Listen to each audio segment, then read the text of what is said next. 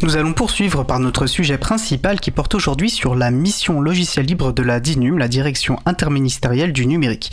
J'ai pour cela plaisir à recevoir avec moi aujourd'hui en studio Bastien Guéry, chef de cette mission logiciel libre, et Hélène Jonin, développeuse et chargée de mission communauté et contribution. N'hésitez pas à participer à notre conversation au 09 72 51 55 46 ou sur le salon web dédié à l'émission sur le site Cause Commune .fm, bouton chat.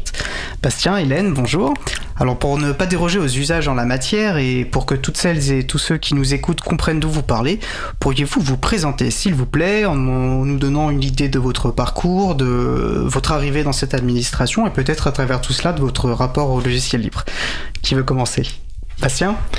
Bonjour, je suis Bastien Guéry. J'ai hum, un passé de développeur. J'étais engagé dans le logiciel libre depuis euh, assez longtemps en connaissant les, associations de l'écosystème.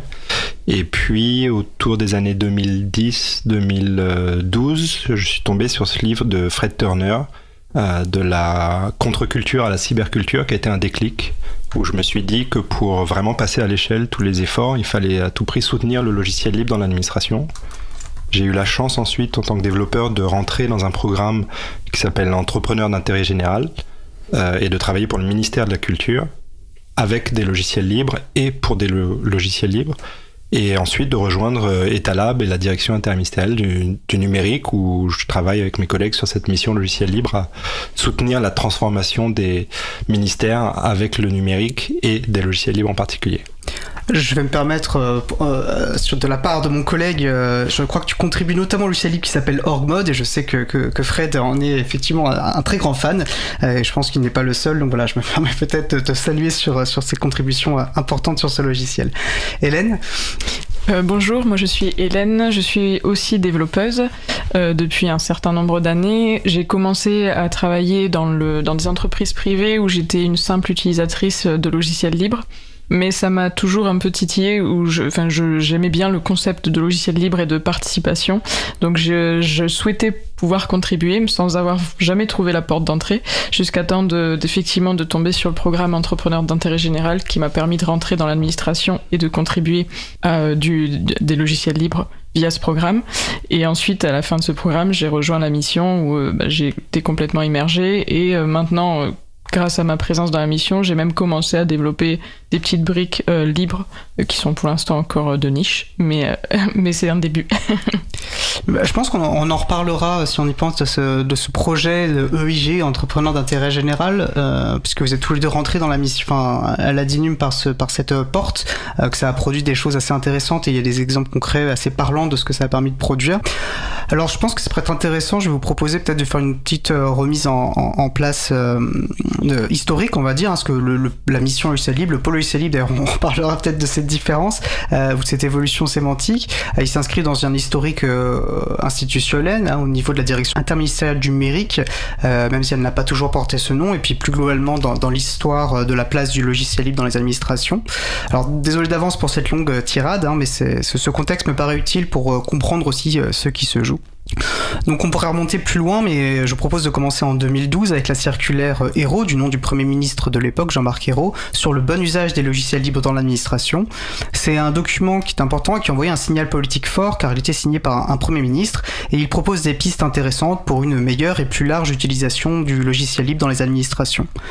2016, euh, une loi République numérique, où il y a eu de longs et riches débats au, Parlement autour d'amendements poussés par euh, l'April pour une priorité au logiciel libre, même si malheureusement ce n'est qu'un encouragement au logiciel libre qui a été euh, retenu, hein, qui est donc sans portée normative, donc sans force de loi qui a été adopté. On en reparlera un petit peu tout à l'heure.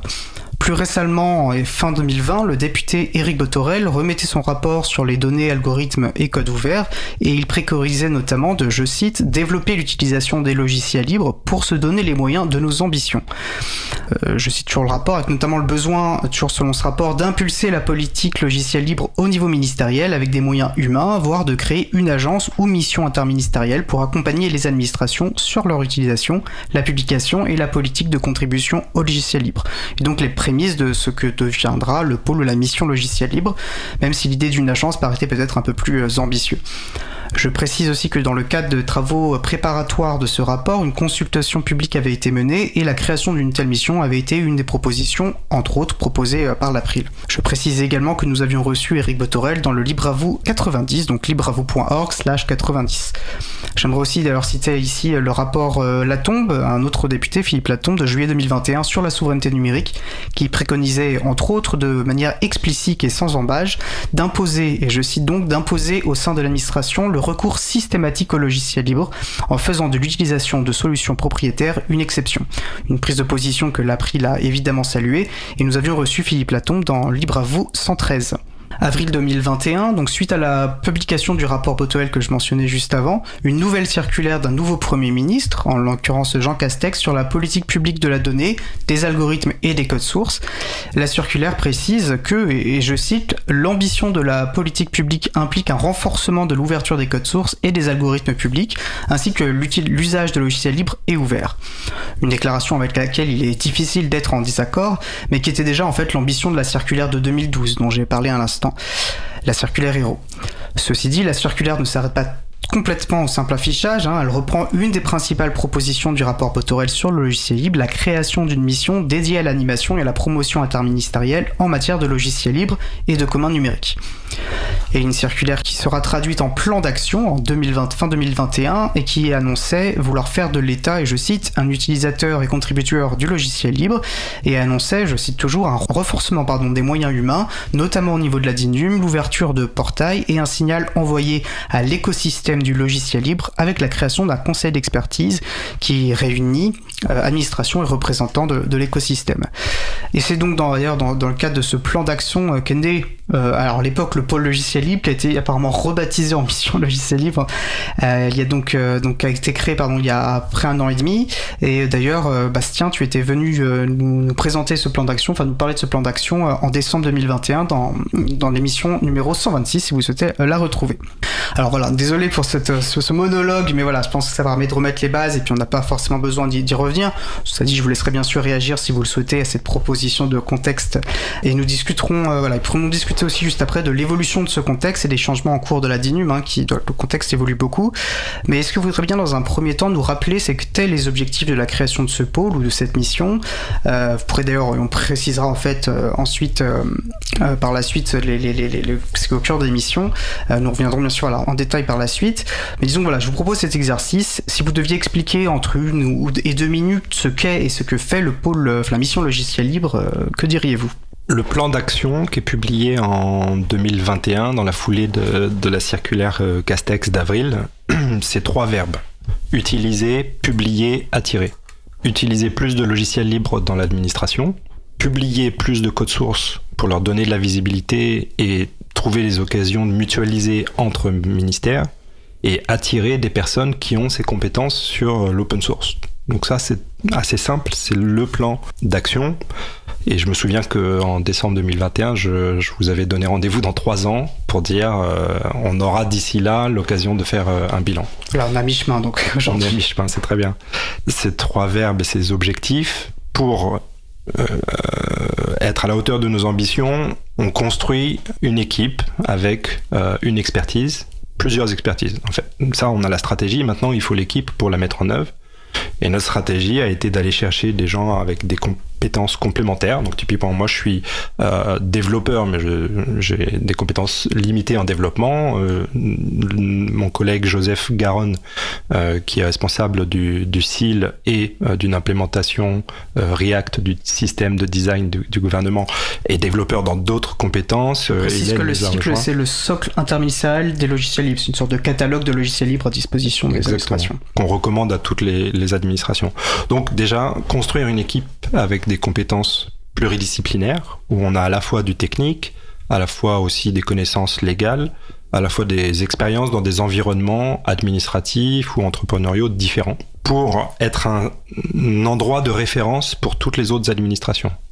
Notre direction est interministérielle, on coordonne et on définit la stratégie de transformation euh, du numérique de l'État et les ministères se tournent vers nous. Donc nous, on crée un réseau dans ces ministères de ceux qui veulent ouvrir des codes sources et de ceux qui s'intéressent à comment les utiliser mieux et plus. Et soit on a les compétences dans notre petite équipe, hein, j'ai cité trois personnes avec euh, Hélène et, Joseph, on a aussi euh, euh, Lamia et, et, Louison qui nous ont rejoints récemment et qui sont au cœur de cette équipe de cinq personnes. Mais soit on a les compétences chez nous, soit on va les chercher dans d'autres ministères qui ont aussi leurs propres compétences. Si je peux dire un mot sur l'historique que, que, tu as proposé, qui est très intéressant en t'écoutant, je me rendais compte que si on retient quatre dates, hein, 2012, Circulaire Héros, 2016, Loi Le Maire, 2020, euh, le rapport euh, Botorel, en amont de ces événements-là, ils surgissent pas du néant. En amont, il y a la rencontre entre deux choses. Il y a des gens dans les administrations qui ont déjà essayé des logiciels libres. 2012, ça fait six ans que le ministère de, euh, de l'économie et des finances essaye LibreOffice, essaye PostgreSQL, essaye d'autres logiciels. Les gens ont une expérience de première main et ils partagent ces expériences-là. Ils construisent un réseau, ils construisent une culture logicielle libre à l'intérieur de l'administration. Et c'est la rencontre entre cette culture et des gens de l'extérieur, typiquement les associations, l'AFUL, l'April, qui va permettre de rédiger la circulaire héros. La circulaire héros, c'est pas Jean-Marc Héros qui s'est assis tout seul pour la rédiger. Donc, culture interne dans l'administration, plus ouverture à des communautés et l'écosystème du logiciel libre. Ça, c'est pour 2012.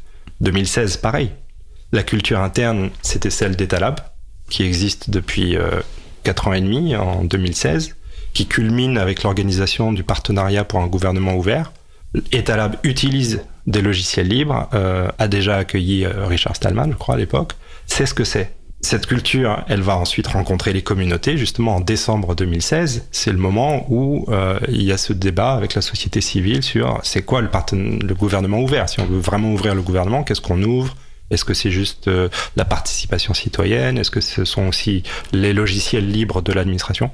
Donc culture et ouverture aux communautés. Et 2020, pareil, 2020, ça fait deux ans que je travaille à Etalab sur le logiciel libre et que je cristallise un peu les bonnes volontés des uns et des autres euh, du côté de Betagouv, du côté d'autres administrations sur le portage du sujet. Et euh, c'est aussi via la consultation faite dans le cadre du rapport euh, sur la, donnée publique de Eric Botorel, bah, la rencontre avec ce qui a été exprimé par l'April, par le CNLL et d'autres associations de l'écosystème pour dire ben il faut une mission logicielle libre.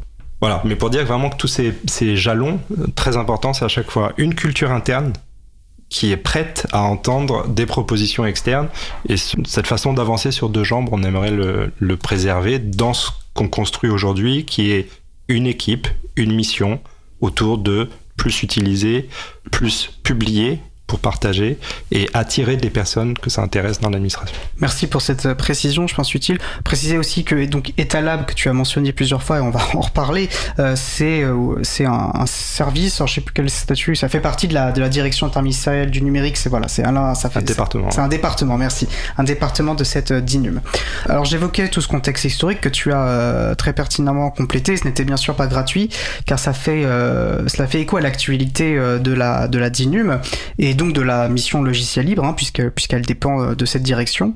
Euh, en effet, là, il y a une réorganisation euh, visiblement importante de la DINUM qui pose de fait la question bah, du périmètre de vos actions, de vos moyens, de votre poids dans les arbitrages au sein de cette direction, et une, réorganisation qui intervient plus dans le contexte de l'arrivée d'une nouvelle directrice, Stéphanie Cher, arrivée près d'un an après le début, le départ de son prédécesseur, et dans le contexte également d'un nouveau décret qui a été publié le, le 22 avril 2023.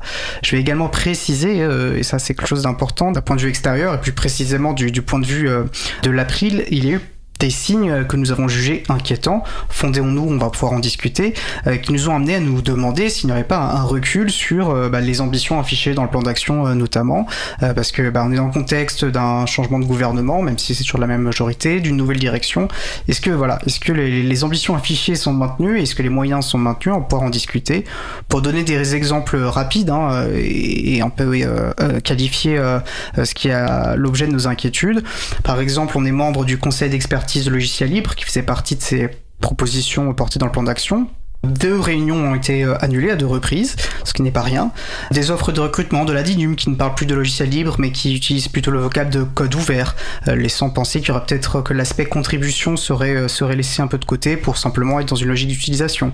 Ou encore un article de presse sur le site de la Lettre A qui évoquait en mars dernier une vague de départ de la DINUM autour de choix stratégiques contestés. Voilà, donc dans ce contexte intervient cette réorganisation. Je crois que c'est le 1er juin qu'il va y avoir des feuilles de route et de la communication autour des, choix qui vont être opérés. Mais il pourrait être intéressant dans le cadre de nos discussions d'avoir un peu plus de, visibilité, et en particulier sur, euh, bah, ce qui concerne, concerne la mission logiciel libre. Je vais donc poser la question très simplement. Qu'est-ce que vous pouvez nous dire de cette réorganisation et est-ce qu'il y a une remise en cause des missions, euh, de la mission logiciel libre? Non, il n'y a pas de remise en cause de la mission euh, logiciel libre. Le, Stéphanie Cher, la nouvelle directrice, euh, a été mentor dans le cadre du programme Entrepreneurs d'intérêt général dont on a parlé tout à l'heure. Les mentors de ce programme EIG, euh, e ils sont euh, les premiers formés sur ce que c'est que les logiciels libres et l'importance de l'open source, pour employer les deux vocables, comme vecteur de mutualisation dans l'administration. Puisque ce que font les, e, EIG, les, les designers, développeuses, développeurs, doit contribuer non seulement à la communauté des EIG, mais être ouvert au-delà.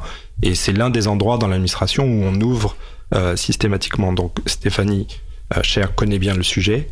Ensuite, elle a publié une feuille de route où vous trouverez, je crois, logiciel libre à toutes les pages, parce qu'il y a un engagement très fort de la DINUM pour opérer des produits pour son compte et pour le reste des ministères qui intégreront nativement cette dimension de l'open source c'est-à-dire qui feront l'état des lieux de euh, quand on propose du stockage de fichiers au ministère de l'Intérieur ou à tous les ministères, qu'est-ce qu'on utilise, sur quoi on s'appuie, est-ce qu'on s'appuie sur une solution libre ou non.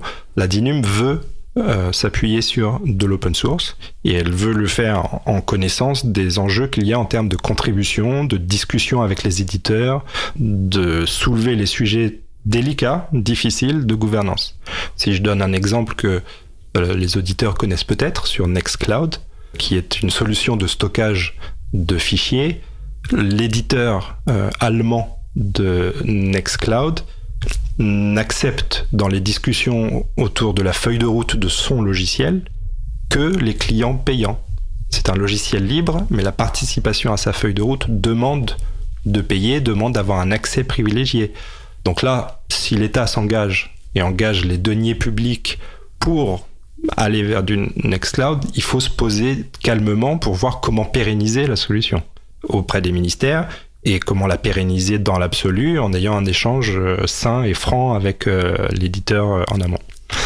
Donc ça, ça a toujours été clair. Et l'April, aussi bien que tous les autres membres du Conseil logiciel libre, est invité à l'inauguration de la feuille de route le 1er juin cette semaine, l'événement organisé par la DINUM, et on retrouvera ces éléments où il y a un, différentiel très fort par rapport aux autres directions sur s'engager dans l'open source.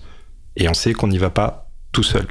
Ce qui a flotté, c'était la question de savoir s'il fallait maintenir un pôle d'expertise au sein de la DINUM. La crainte, c'est que si on crée un pôle d'expertise avec euh, euh, une fonction transverse, disant aux uns et aux autres, au ministère et même à d'autres entités extérieures, aux collectivités par exemple, comment faire de l'open source, ben, on peut avoir ce réflexe de crispation euh, bureaucratique qui fait qu'on devient un passage obligé et au lieu d'aider, on contrôle. On, va être un point bloquant. On va dire ah non c'est pas ça la licence qu'il faut mettre. Ah vous avez oublié ça et mais désolé nous ne sommes que quatre on peut pas vous aider. Donc on va juste euh, signaler aux gens ce qu'ils font mal et on n'arrivera pas à les aider pour de vrai. Donc cette crainte là on a réussi à convaincre la direction de dire regardez l'historique de ce qu'on fait, la mission logicielle libre, essaye toujours d'être euh, dans le fait d'aider, de choisir de l'aide à impact, et cet impact-là, on, l'assume et c'est ce qu'on va faire pour la suite. On ne peut pas se permettre d'être un passage obligé, réglementaire, bureaucratique, bloquant, et donc on maintient cette euh, mission-là. On sera plus dans le département Etalab, on sera dans un nouveau département qui a été affiché dans l'organigramme qui s'appelle appui, contrôle et expertise parce que c'est la fonction de la DINUM à l'égard des autres ministères. On les appuie dans lire le catalogue des logiciels libres et savoir lesquels utiliser. On les appuie dans publier des codes sources. Si je donne un, exemple rapidement de, projet impact, on a euh, donc ce système de design du gouvernement que tous les ministères en administration centrale doivent utiliser pour les nouveaux sites. C'est ce que les gens ont dans la tête en voyant liberté, égalité, fraternité de façon verticale. C'est la marque de l'État, mais ça, ça demande du code source. Il faut le développer. Techniquement, il faut, il faut s'y mettre. Il est très possible que dans l'urgence de l'implémentation, deux ministères fassent des développements similaires en parallèle sans le savoir. Et là, nous, notre fonction transverse, c'est d'être au courant de ces problèmes, de cet argent dépensé en double, de, de mettre les gens autour de la table pour partager et dire voilà la fonction d'ouverture. Et si on a dix sujets comme ça qui se présentent, et de se concentrer sur les trois qui auront le plus d'impact et qui permettront de euh, rationaliser et d'économiser pour continuer à faire que notre mission aide euh, à tout le monde. D'accord. Pour essayer de comprendre aussi euh, comment va impacter, comment pourrait impacter cette réorganisation, je pense que l'aspect euh, organisationnel, parce que tu vas parler de l'organigramme, même pas, pas anodin, euh, notamment quand il s'agit de peser aussi dans, dans, dans en termes d'arbitrage politique dans les orientations, parce que c'est aussi le rôle de l'individu, hein, il me semble d'ailleurs dans le décret, ça parle de piloter aussi les, les stratégies de mutualisation, etc. Donc il me semble qu'avant cette réorganisation, la DINUM, enfin la directrice, était euh, deux crans hiérarchiques, donc N plus 2 par rapport à, ta, à toi en tant que chef de cette mission, ce qui est plutôt un rapport euh, relativement euh, direct, avec l'État Lab qui était finalement en référent direct par rapport à la direction. Le fait d'être dans l'État Lab aussi, parce que les Talabs sont portés une certaine éthique, hein, de par son histoire, de par aussi sa mission. Le fait de sortir des Talabs pourrait peut-être aussi nous inquiéter, c'est-à-dire passer finalement de quelque chose qui porte une certaine vision politique du logiciel libre pour passer peut-être euh, vers une application plus pragmatique, euh, open sourceiste. Je dis ça, voilà, sans, sans vouloir, euh, sans vouloir trop inutilement. Alors, ouais, est-ce que comment se situe maintenant la mission en termes hiérarchiques au sein de Latinum Et puis, voilà, est-ce qu'il y a un changement dans les moyens qui vous sont alloués pour euh, remplir vos missions on est, euh, s'il faut parler en N, on est toujours en N-2, euh, c'est-à-dire qu'il y aura une chef ou un chef de ce nouveau département appui, contrôle et expertise qui est en cours de recrutement et la directrice au-dessus de ce chef-là et nous, nous serons dans, ce, dans ce département. Donc là, il n'y a pas de changement. La naissance historique dans l'État-Lab, elle avait du sens parce que notre premier sujet, c'était l'ouverture des codes sources. Donc cette ouverture-là, elle s'associait à l'ouverture des données. Mais ça n'a plus de sens de rester dans l'état lab si, en plus de l'ouverture, on prend à bras le corps euh, le fait d'aider les ministères à utiliser des logiciels libres. Et on va pas aider que les ministères, on va aussi aider la partie de la DINUM qui veut euh, discuter euh, avec Nextcloud. Donc on va aider tous les produits de l'opérateur à intégrer cette dimension de l'open source dès leur conception. Quand je dis tous les produits de l'opérateur, on peut en citer. On a Chap, qui est un outil de messagerie instantanée entre les agents. Plus de 200 000 agents dans plein de ministères l'utilisent. Ça, ça demande de s'asseoir pour bien discuter avec l'éditeur de ce logiciel, pour savoir est-ce que c'est utile que l'administration soutienne financièrement la fondation Matrix, euh, Matrix étant le protocole qui permet cette euh, fédération entre les serveurs. On peut citer comme autre produit euh, le, produit de visio, de visioconférence, qui s'appuie sur Big Blue Button. Donc là, on a l'éducation nationale qui contribue et qui a une expertise très forte sur Big Blue Button, qui est remercié dans les releases de Big Blue Button par, euh, l'éditeur. Comment nous, euh, d'Inum, on, avance pour vraiment mettre l'open source au cœur de tous ces produits-là. Et notre mission, la mission logiciel libre, aidera euh, en interne à la DINUM aussi bien qu'en en externe. Ce qui nous motive, c'est de se dire, il y a un défi de taille de mettre, de faire le pas définitif de l'open source. Donc c'est un peu le dog fooding, hein, c'est euh, apprendre par nous-mêmes en se confrontant aux défis les plus, les plus difficiles sans être, sans s'abriter sur ah on n'est pas très nombreux, on peut simplement faire de la doctrine et aider. Non, on va pas juste faire de la doctrine, on va résoudre des vrais problèmes et on va échouer dans certains cas, réussir dans d'autres, et c'est ça qui nous donnera de la légitimité pour parler avec euh, tous les ministères. En termes de moyens, on aura les moyens propres de la mission logiciel libre, qui seront, euh, mon avis, constants par rapport à ce qu'on a eu par le passé, mais on aura tous les produits de l'opérateur qui auront aussi leurs propres moyens pour intégrer la dimension open source.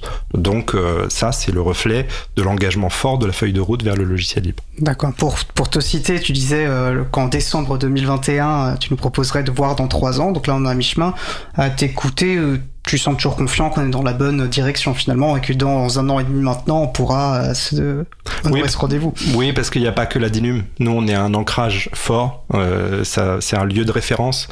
Il y a trois ans, on a lancé la communauté Blue cette communauté. Et on va en parler, c'est très intéressant, effectivement. C'est les agents publics qui s'impliquent dans le logiciel libre, à tous les niveaux, collectivité, euh, administration centrale, niveau déconcentré. Donc ça, ça diffuse, c'est un catalyseur de, de, de, culture, ça diffuse. Et ça veut dire que via ce réseau-là, eh bien, des collectivités qui ont entendu parler un peu du logiciel libre, soit nous trouvent, nous envoient un email, on les met en contact avec les bonnes personnes, soit trouvent de l'expertise auprès d'un chaton qui euh, propose des, services professionnels. Alors, pardon, chaton, faut expliquer, mais hébergeur. Euh, Le collectif des hébergeurs alternatifs, transparents, ouverts, neutres et solidaires, voilà, qui est un projet porté notamment par Framasoft, mais voilà, c'est un collectif. Euh, d'associations ou entreprises, qu'importe, qui proposent des services libres et loyaux euh, autour d'une charte. Voilà. Voilà, donc c'est l'intérêt d'avoir code.gouv.fr, c'est l'intérêt d'avoir notre mission, c'est qu'on raccourcit euh, le temps et l'espace entre les gens qui peuvent euh, faire avancer le logiciel libre chez eux.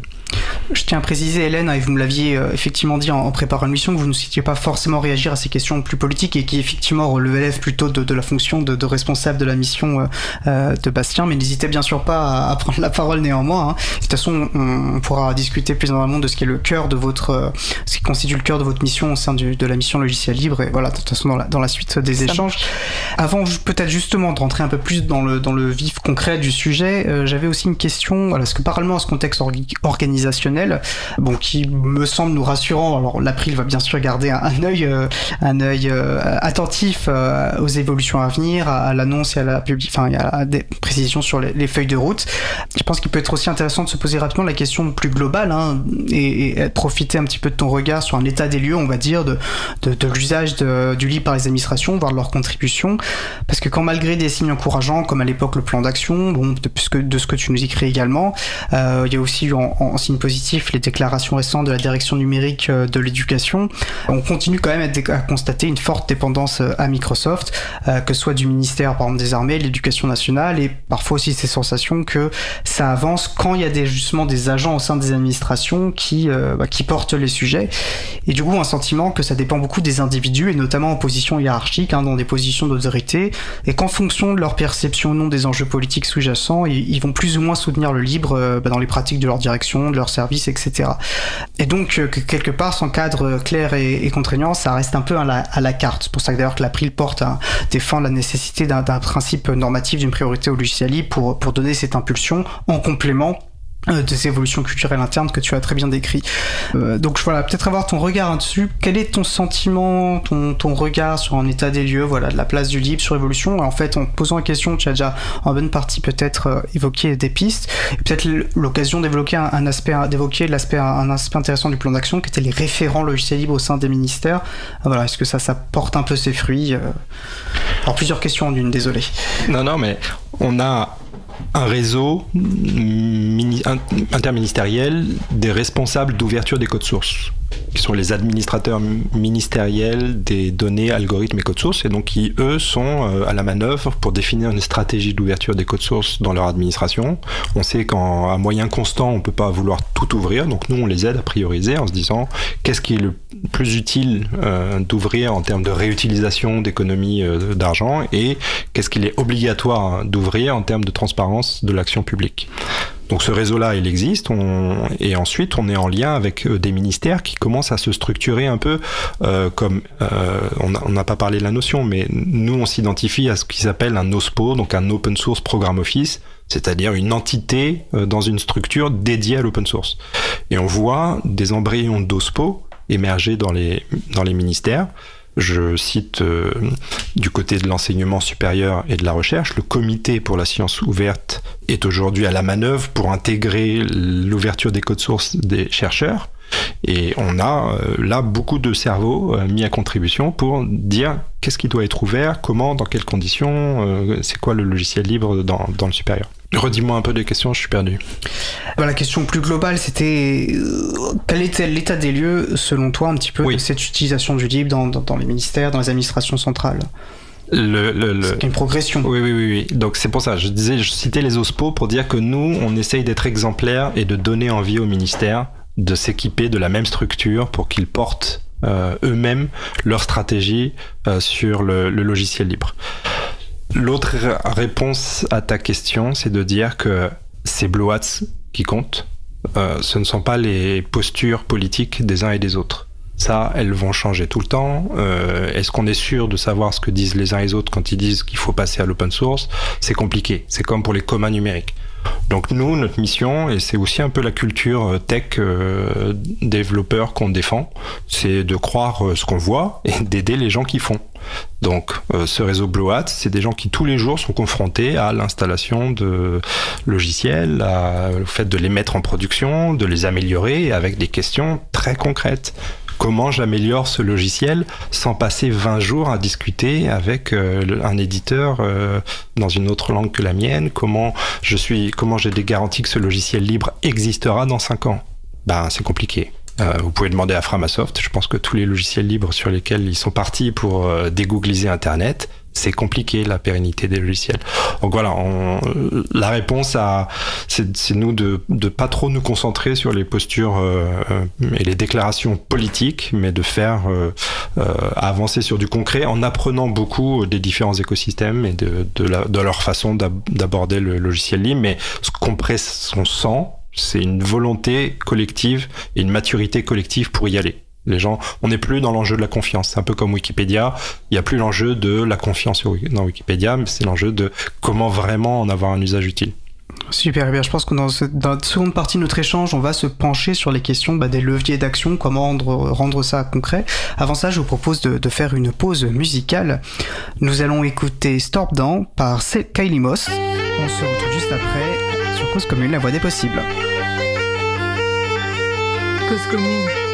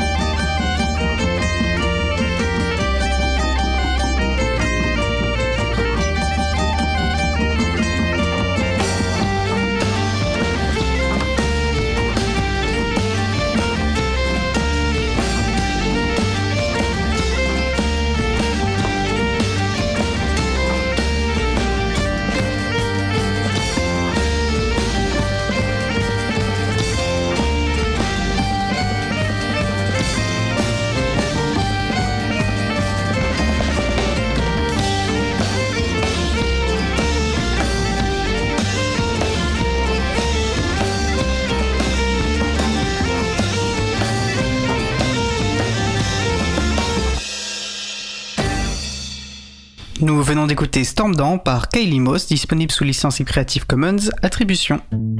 Retrouvez toutes les musiques diffusées au cours des émissions sur causecommune.fm et sur libreavoue.org. Libre à vous, libre à vous, libre à vous. L'émission de l'April sur les libertés informatiques. Chaque mardi de 15h30 à 17h sur Radio Cause Commune, puis en podcast. Je suis Étienne Gonu, chargé de mission affaires publiques pour l'April et nous discutons avec Bastien Guéry, chef de la mission logiciel libre de la DINUB et Hélène Jonin, développeuse et chargée de mission communauté et contribution. N'hésitez pas à participer à notre conversation au 09 72 51 55 46 ou sur le salon web dédié à l'émission sur le site causecommune.fm, bouton chat. Alors avant la pause, on a posé assez euh, largement tout, le contexte euh, dans lequel évoluait cette mission logicielle libre de la DINUM, notamment dans le cadre d'une réorganisation euh, importante de cette direction. on posait aussi cette question de comment finalement, de, où on était le libre dans les administrations centrales et la question est évidemment bah, de comment euh, continuer à, progresser, à faire progresser cette situation. C'est en partie hein, la mission, euh, la mission euh, de la mission logicielle libre. Il y a plein de leviers possibles. Un qui a été évoqué par par Bastien, c'est la question le, le Hats, c'est la question des communautés, de l'animation des, communautés, me semble-t-il, au sein au sein des administrations, en tout cas des personnes qui s'engagent pour le libre pourrez bien sûr me corriger et compléter ce, propos. Hélène, je crois que c'est le cœur de votre activité au sein de, la mission euh, logiciel libre. Qu'est-ce que vous pouvez nous, dire de, ce, de ce Blue Hats? Quand je suis arrivée, euh, donc en août dernier, la, communauté était quand même déjà bien formée et elle avait déjà, elle connaissait déjà plusieurs initiatives bien ancrées. Donc il y a une lettre d'information régulière. Il y a également des rencontres qui sont organisées. On est présent depuis plusieurs années euh, au salon open source expérience qui était open source Summit avant. Et moi, en fait, je suis venue surtout pour renforcer l'animation du programme Bloat Semester of Code, euh, dont le nom fait référence au Google Summer of Code, euh, qui était un partenariat avec l'école centrale Supélec pour faire euh, contribuer des étudiants à des projets libres dans le cadre d'un stage, enfin de leur stage de fin d'études en fait. Euh, donc du coup, ces étudiants, ils, sont, ils étaient au nombre de 6. Ils ont pu choisir parmi, euh, je sais plus exactement combien de projets, je sais pas si tu te souviens, plein, 40, je sais pas. 40, oui, je vais le faire avec les mains, mais je peux parler. Et ils ont, donc ces 6 étudiants ont choisi chacun un projet et ont contribué pendant 6 mois euh, au projet qu'ils avaient choisi. Ils étaient en présentiel dans nos locaux. Ils avaient un mentor côté euh, Central Supélec, donc leur école, et euh, également un mentor côté euh, logiciel. Les six projets qui avaient été sélectionnés, c'était VLC, Ecombox, Open Food Facts, Onyxia et Sysma. C'est ça. Je vous demanderai, j'ajouterai les références de ces différents logiciels euh, sur le site. Je pense que la plupart des gens connaissent VLC, hein, que cet éditeur, euh, enfin ce, lecteur multimédia libre très connu avec le petit cône orange. Les autres, peut-être un peu moins, on les mettra sur le site de l'émission. Tout à fait. Et j'en ai oublié un parce que j'ai compté 5. J'ai oublié Environmental Sensing. Et donc l'idée d'animer, de, de, de l'animation euh, de ce stage et de, de ces contributions, c'était aussi d'accompagner les élèves d'un point de vue formation, parce que potentiellement ils n'étaient pas tous développeurs aussi au départ puisque c'est Central étant quand même une école d'ingénieurs généralistes. Euh, donc euh, je les ai aidés à se former sur euh, les technologies qui étaient utilisées à la fois pour le développement et à la fois pour le développement dans les logiciels libres donc typiquement Git. On les a aussi formés bah, à, à l'historique du logiciel libre à tout ce qui était l'économie des logiciels libres au type de licence un peu de méthodologie logicielle, et puis euh, à la fin, ça a fini par une belle présentation euh, de leurs projets qui ont été, enfin la présentation qui a été fructueuse vraisemblablement. J'y étais pas malheureusement, mais je crois que ça s'est bien passé. Et pourquoi Supélec précisément C'était c'est très conjoncturel, c'est simplement qu'ils nous avaient, ils ont frappé à notre porte pour discuter de projets de data science au départ. Donc ils sont venus voir Etalab et puis au fil des discussions, la motivation commune était plutôt d'essayer de contribuer à des logiciels libres. C'est la personne côté central Supélec qui euh, connaissait aussi cet univers, qui voulait le porter en interne. Et on s'est dit qu'on aurait beaucoup à apprendre euh, tous ensemble, d'essayer d'aller dans cette euh, direction. C'était pas évident à, monter, mais on est vraiment très content parce que dans chaque cas, ça s'est vraiment converti en contribution réelle.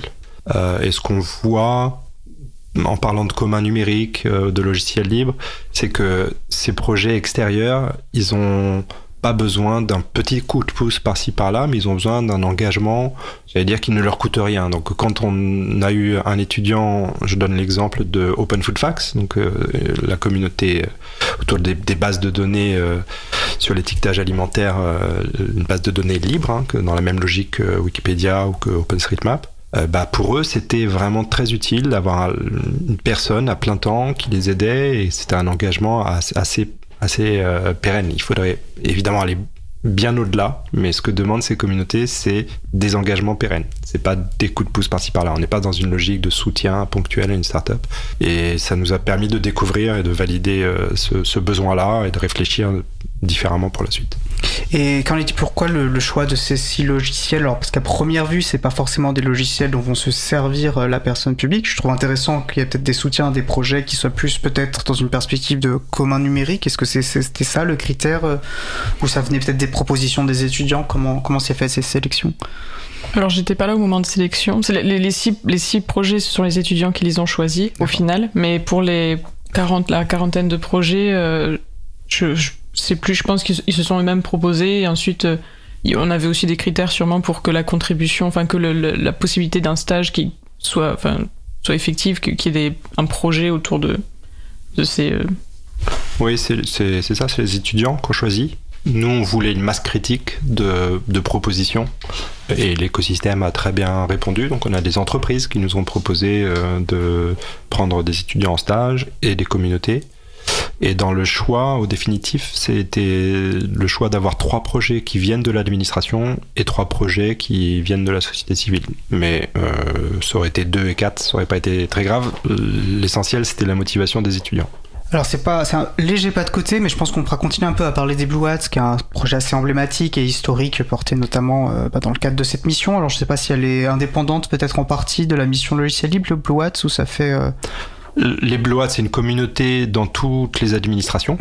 Euh, pour donner des ordres de grandeur, on a 3000 personnes qui lisent la Gazette. Sur Chap, on a deux salons historiques de 1000 personnes euh, pour chaque salon.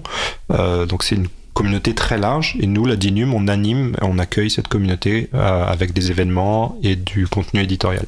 D'accord. Alors finalement, je vais revenir sur une. Euh, parce qu'on sait que dans le libre, comme le reste de l'informatique, hein, ça n'échappe évidemment pas aux différents systèmes d'oppression, de, de, domination, puisqu'il se traduit de fait par une surreprésentation dans ces métiers, puis dans les communautés bah, du libre. Et je pense que euh, dans les communautés, notamment au sein des administrations, bah, une surreprésentation d'hommes blancs, pour dire les choses simplement. Et est-ce que cet enjeu voilà, d'une meilleure diversité, d'un meilleur accueil des femmes et des minorités fait partie des, interrogations sur comment euh, euh, animer et faire vivre euh, cette, communauté? Oui, typiquement pour la suite de ce programme qu'on espère renouveler, on réfléchit à, répondre à des problématiques de diversité, notamment donc pour, comme tu l'as dit, la, la, représentativité des femmes dans ces métiers. Je sais que Lamia avait commencé un travail aussi, mais je crois qu'il n'est pas encore euh, abouti sur euh, des portraits de femmes dans le numérique. En tout cas, c'est des questions auxquelles on, s'intéresse. Et je pense aussi que ma présence dans le pôle, elle n'est pas forcément anodine, puisque justement, ça permet ben, de montrer qu'il y a quand même quelques femmes dans, le, dans le développement et dans, dans les logiciels libres, et que c'est que ça peut-être que ça, amène, ça en amènera d'autres. Oui, puis on, a organisé une journée en juillet l'année dernière autour de la mutualisation avec euh, la communauté euh, Blue Hats. Et on a eu le plaisir de se faire accompagner par euh, une entreprise qui s'appelle La Dérivation, avec deux personnes notamment qui sont très sensibles à ces questions et qui nous ont aidés à faire un événement qui respecte des valeurs de sensibilité à la diversité. Et on, voilà, on essaye d'avancer dans ces directions-là. On, devrait, euh, on va retravailler avec eux pour un hackathon qu'on organise à la rentrée. Bah, n'hésite pas, d'ailleurs, n'hésitez pas à nous faire, euh, suivre cet hackathon si jamais ça peut voilà, euh, faire suivre l'information. Effectivement, c'est une manière aussi de contribuer à, la réussite de ce genre d'initiative. Tu, tu, tu, évoquais l'importance de la contribution euh, et d'une contribution pérenne euh, le soutien que peuvent avoir la personne publique. Je pense que ça, ça, ça soulève un, enjeu extrêmement important qu'on défend à l'April et, et, je pense que énormément de libristes qui s'intéressent à, l'usage du libre dans, dans, la, dans, les administrations perçoivent cet enjeu. C'est celui euh, que les pouvoirs publics ne doivent pas seulement être des utilisateurs passifs, mais bien euh, ils doivent contribuer au logiciel libre, ils doivent s'inscrire, doivent-ils plutôt s'inscrire dans les communautés du logiciel libre? Et c'est tout cet enjeu de passer de changement d'échelle quelque part, de simple utilisation à, vraiment une contribution. je pense que j'aimerais avoir votre, votre regard sur cette, sur, cette question. Pourquoi est-ce qu'il y a un enjeu là, là derrière? Sur la contribution, euh, pour moi, c'est une responsabilité collective. Il n'y a le, a pas que le secteur public. Et les logiciels libres permettent justement d'ouvrir cette responsabilité. C'est-à-dire si un éditeur euh, fait le choix de mettre son logiciel en logiciel libre et même d'aller jusqu'à en faire un commun numérique en ouvrant la, gouvernance, ça veut dire qu'il dit venez m'aider à sécuriser ce logiciel, à l'améliorer, à discuter des, des, fonctionnalités. Donc le service euh, public euh, a sa part à faire, évidemment, mais il a sa part à faire comme le service privé dans le conseil logiciel libre qui est animé par la DINUM, on a une association qui s'appelle TOSIT.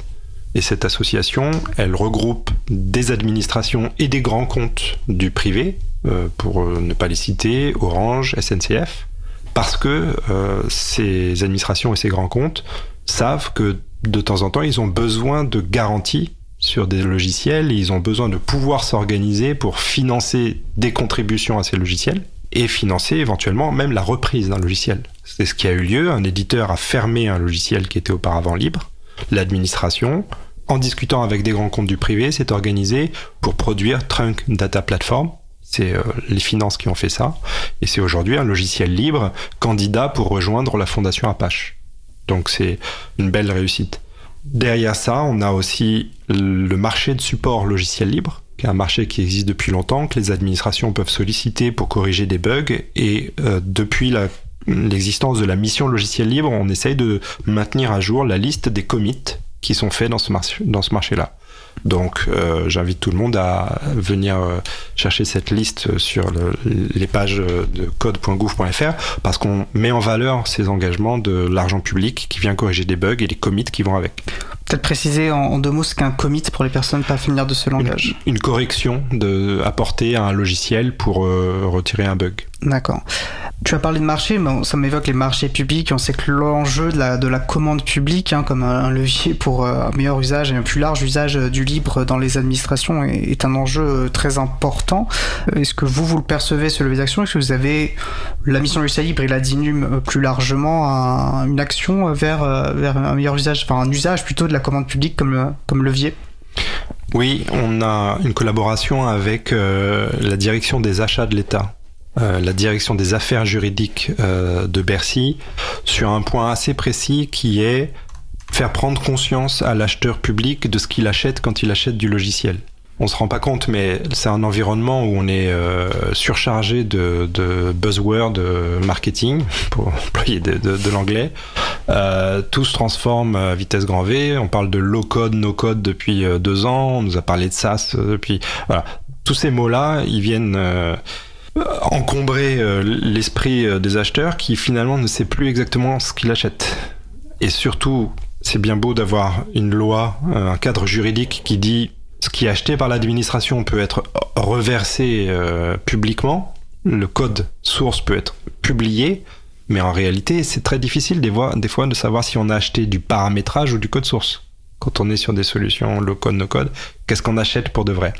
Donc aujourd'hui, et ça rejoint aussi la question de la contribution, on essaye de pousser, euh, on travaille avec euh, la DAE, la DAJ sur pousser des bonnes pratiques, de demander aux gens qui répondent à des marchés publics de faire la liste de ce qu'ils vendent. S'ils ont construit une solution propriétaire ou libre sur une énorme pile de briques open source, d'autres logiciels, qu'ils déclarent tout ça. Et donc cette déclaration, ça vient euh, rompre un peu l'asymétrie entre l'acheteur public et euh, le futur titulaire du marché. Et ça donne à l'acheteur public les moyens de se dire ah ok, je signe pour que telle personne me vende une solution propriétaire sur un framework libre et je le fais en connaissance de cause parce que j'ai des compétences internes sur ce framework libre qui me permettront euh, de, de, rester souverain dans les 3-4 années à venir. Donc là, la commande publique, on avance là-dessus. D'accord. Une question qui m'avait été remontée euh, en amont de l'émission, peut-être que vous aurez une réponse ou pas, mais il demande si euh, la DINUM peut-elle imposer ou conseiller les exigences d'accessibilité sur des marchés publics, parapublics ou privés? Exemple, la prise de rendez-vous médicaux n'est pas interopérable entre les acteurs du marché. Un futur accès médical sera uniquement disponible via une application mobile. Voilà, nous dit euh, cet auditeur. C'est pas la DINUM, c'est la loi. D'accord. La loi le fait déjà. les gens qui ne respectent pas l'accessibilité euh, tombent sous le coup de la loi. Il y a un référentiel général d'accessibilité, alors qui est-il respecté? Ça, c'est peut-être effectivement une autre, euh, une autre question, mais c'est pas, c'est pas de. non, il n'est pas euh, respecté assez. Hmm. On a à la DINUM une équipe sur l'accessibilité qui avance et qui travaille avec tous les ministères pour la faire respecter. Mais le cadre, c'est un cadre légal qui s'applique au public comme au privé. Très clair, merci. Alors du coup, on a fait effectivement euh, des détours, mais pour revenir, c'est enfin des détours euh, sur des sujets euh, intéressants. Mais pour revenir peut-être à, la question de cette contribution de communauté. Alors Hélène Jonin, vous êtes chargée de mission communauté et contribution. Qu'est-ce que ça signifie peut-être au quotidien? On aurait pu commencer par là. Qu'est-ce que ça signifie? Concrètement que voilà euh, alors je reste quand même développeuse avant tout. euh, donc euh, l'accompagnement des communautés, ça va être plutôt euh, d'un point de vue de, de mes compétences techniques, ça va être de, la formation, des, typiquement de la formation pour, le, pour les étudiants qui étaient en stage. Et ensuite, c'est aussi de l'animation autour du site CodeGo justement et la prise en, enfin, la prise en main de ce site et le fait de de le rendre beaucoup plus utile et utilisable pour qu'effectivement les, codes qui soient publiés euh, puissent être retrouvés et qu'on puisse favoriser leur réutilisation et également euh, trouver les codes qui ont un potentiel euh, de, contribution et de communauté autour. Donc en fait, mon travail au quotidien, en tout cas depuis que je suis arrivée, euh, c'était surtout de, réfléchir à un format de, du site CodeGouv et CodeGouv slash public actuellement pour euh, réussir à mieux fédérer autour des codes sources qui pour l'instant sont simplement publiés. Alors si je me rappelle bien du fonctionnement de CodeGouv, c'est plus une, euh, euh, ça va lister les différents codes existants, mais sans les héberger. Ça va plus être, plus être une, ça va pas être des redirections. Ce qui m'amène à une proposition qui avait été portée à l'April, qui était celle de, de, de la création d'une forge maintenue par les, les pouvoirs publics euh, pour éviter toute forme de dépendance à une personne privée pour l'archivage du code, pour la mise en œuvre de, de, ces, de la, des outils de contribution. puis quand je dis personne privée, j'ai aucun jugement moral. Hein, ça va aussi bien des entreprises euh, aussi aux pratiques potentiellement discutables euh, pour jouer Microsoft, que des associations engagées. Je sais pas, l'April propose une forge dans le cadre de, de Chaton. On sait que l'Adulact, qui est une association libriste concentrée sur le collectif éditorial, propose une forge. Mais on sait bien, voilà, pour des questions notamment d'indépendance, l'enjeu d'une forge qui serait maintenue par la personne publique, est-ce que c'est quelque chose auquel vous réfléchissez? Oui, oui, c'est en réflexion. Euh, notamment, le Comité pour la science ouverte a publié la semaine dernière rapport sur euh, les forges. Et euh, en gros, il préconise que chaque université ait sa propre forge et d'avoir euh, une forge au cas où il, il, faudrait pouvoir publier des, des codes et que l'université n'en a, pas. Euh, on pense qu'on suivrait la même démarche, c'est-à-dire qu'on encouragerait les administrations à avoir chacune leur forge, comme c'est à peu près le cas actuellement, hein, puisque c'est pour ça que CodeGouv en fait moissonne toutes les forges existantes des administrations. Et puis on pourrait avoir, on pourrait imaginer avoir nous notre forge de secours pour que les administrations qui n'ont pas de, de, quoi maintenir une forge et, euh, ou, et qui voudraient publier du code puissent se tourner vers nous. Quels seraient les freins en fait pour, Pourquoi ce serait pas encore mis en œuvre maintenant Les freins, c'est euh, le pour l'instant l'équipe est quand même encore petite et euh, ça demande une certaine euh, force de, fin, pour la maintenir, pour la mettre en place. Euh, du coup, euh, c'est encore en réflexion et justement pour calculer le, le coût que, que, la mise en place, le déploiement et la maintenance nous prendraient. D'accord. L'April pourra peut-être, en prenant acte de l'ambition libriste de la nouvelle feuille de route, appeler la DINUM à mettre les moyens en œuvre pour permettre peut-être cette forge publique. Ça c'est une autre une histoire à suivre. Alors je vois que le temps avance. En fait, il y a plein de sujets qu'on n'a pas encore évoqués. ce n'est pas grave. De toute façon, le sujet est assez inépuisable. Il y a quand même un sujet alors qui a été mentionné qui est le CIL et qui est quand même quelque chose assez emblématique hein, qui, est ce, catalogue mais peut-être que le terme d'ailleurs ne, définit pas assez justement ce qu'est le CIL le CIL à un moment il a été remis en cause est-ce que c'est, il a été pérennisé? Est-ce qu'il est pérennisé notamment dans le cadre de cette réorganisation euh, stratégique? Euh, Peut-être de rappeler, voilà, en quelques mots, ce qu'est le CIL et pourquoi il est si important. Je te laisse faire l'historique. Oui, bah, donc c'est le catalogue des logiciels libres recommandés pour toutes les administrations, euh, fonction territoriale, hospitalière, fonction d'État. Ce catalogue-là, il a évolué parce qu'au départ, c'était vraiment conçu comme une liste des indispensables et euh, avec les versions qui vont avec, qui sont la version minimale. PostgreSQL est indispensable euh, à avoir dans votre système d'information ministériel et vous devez être au moins à la version 10.2. Aujourd'hui, euh, on, s'est rendu compte que cette liste-là, elle était tellement connue dans toute l'administration que les gens la prenaient comme une liste blanche en se disant oh là là, si tel logiciel n'est pas dans le SIL, je n'ai pas le droit de l'utiliser. Donc, pour éviter euh, ce piège-là, on a, changé de braquet complètement en disant on va en faire un radar des usages des logiciels libres dans l'administration et un réseau social de gens qui peuvent s'entraider dessus. Et grâce au boucher double et au, travail euh, titanesque de notre collègue euh, Joseph Garonne, qu'on salue au passage, il, il, a fait peau neuve. Il est devenu, il a été mis au système de design du gouvernement et on a rajouté des fonctionnalités qui facilitent l'ajout de logiciels et euh, le référencement comme utilisateur de ce logiciel. Comme référent, c'était le terme utilisé auparavant. Je suis euh, à l'université de Lille. J'ai déployé pour euh, mon laboratoire tel logiciel libre. Je souhaite aider d'autres laboratoires ou d'autres personnels. Je me mets comme référent. On a aussi créé la notion d'utilisateur. Donc ça, ça va être une autre façon de se positionner. Mais au total, on a aujourd'hui euh, près d'un millier d'agents publics connectés et référencés. Et j'invite tous les agents publics à aller sur sil.code.gouv.fr pour euh, le faire et aller enrichir la connaissance qu'on a de ces, de ces logiciels. Il y a eu un flottement parce que a existé il y a à partir d'il y a trois ans un autre catalogue qui était le catalogue.numérique.gouv.fr qui lui était un catalogue ouvert à tout type de solutions libres et non libres hein, qui a permis de faire connaître des solutions dans l'administration. On va travailler dans les mois qui viennent pour que les logiciels libres référencés par des éditeurs sur catalogue.numérique.gouv.fr eh bien, puissent exister dans le SIL.